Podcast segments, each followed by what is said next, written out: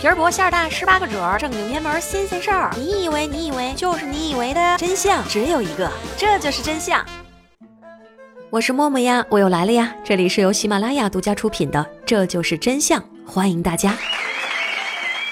今天是三幺五国际消费者权益日，今天我们不说假冒伪劣，不说诚信商家，我们来说说这些年被外国人误解的中华美食。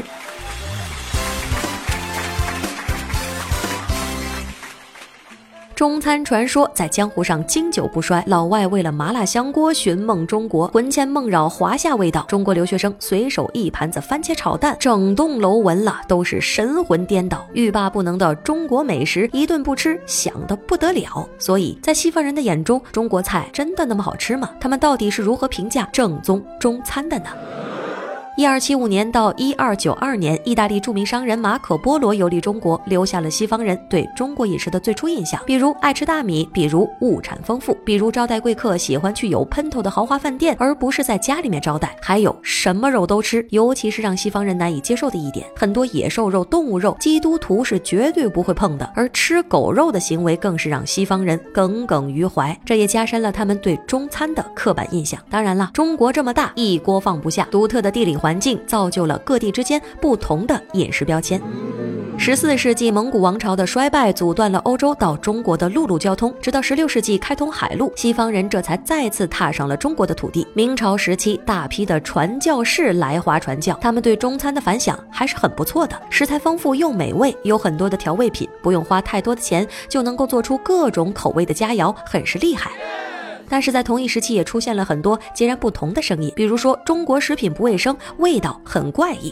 为什么评价两极化？这和不同身份的西方人来中国的目的不同有着很大的关系。传教士来到中国就是为了传教，中国王朝追求时间的跨度，千秋万代，万寿无疆，而基督教追求的是空间的扩张。十字军东征就是一个证明。但是中国本土的儒学和宗族思想影响实在是太深刻，基督教在华的传播效果并不理想。为了转移本国。国舆论的批判，传教士往往在写信的时候会对中国大加肯定，又恰逢欧洲启蒙运动兴盛，这些大肆赞扬中国的信件，成为了启蒙思想家敬仰中国的原因之一。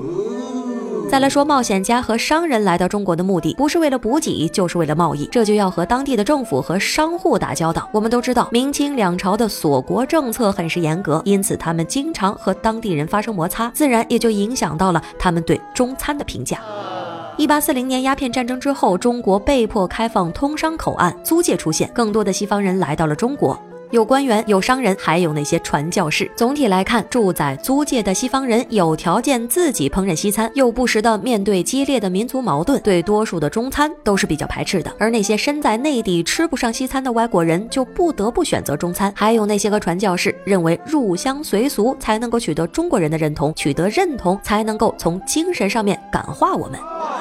二十世纪二十年代，随着战后社会关系的变化，来华的西方人越来越多，关于中餐的优劣之争开始出现，对中餐的美学讨论也开始出现。到了三十年代战争时期，即便是中餐能够供应的吃食也是十分有限，对农民饭菜的接受程度成为了检验来华西方人是否具有政治同情的标准之一。共产国际的军事顾问李德就没有经受住这样的考验，而一九三七年到延安访问的美国记者斯诺，不仅能够依靠少得可怜。的补贴生活下去，而且还长胖了不少呢。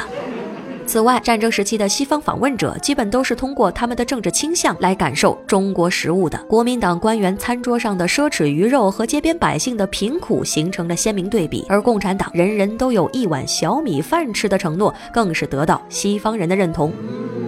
纵观历史，中餐的确是没有那么受西方人的欢迎。毕竟家乡的味道才是最难忘的。更何况一个人对中餐的评价和他对中国的好恶有着密切的联系。就像中餐在海外享有怪异之名，国外的改良版中餐我们也是难以接受的。不过都无所谓啦，还是自己吃的开心最重要。口味是个人的选择，不要影响，不要干涉别人就好了。今天就到这里，下期不见不散。我是默默，爱你们，么。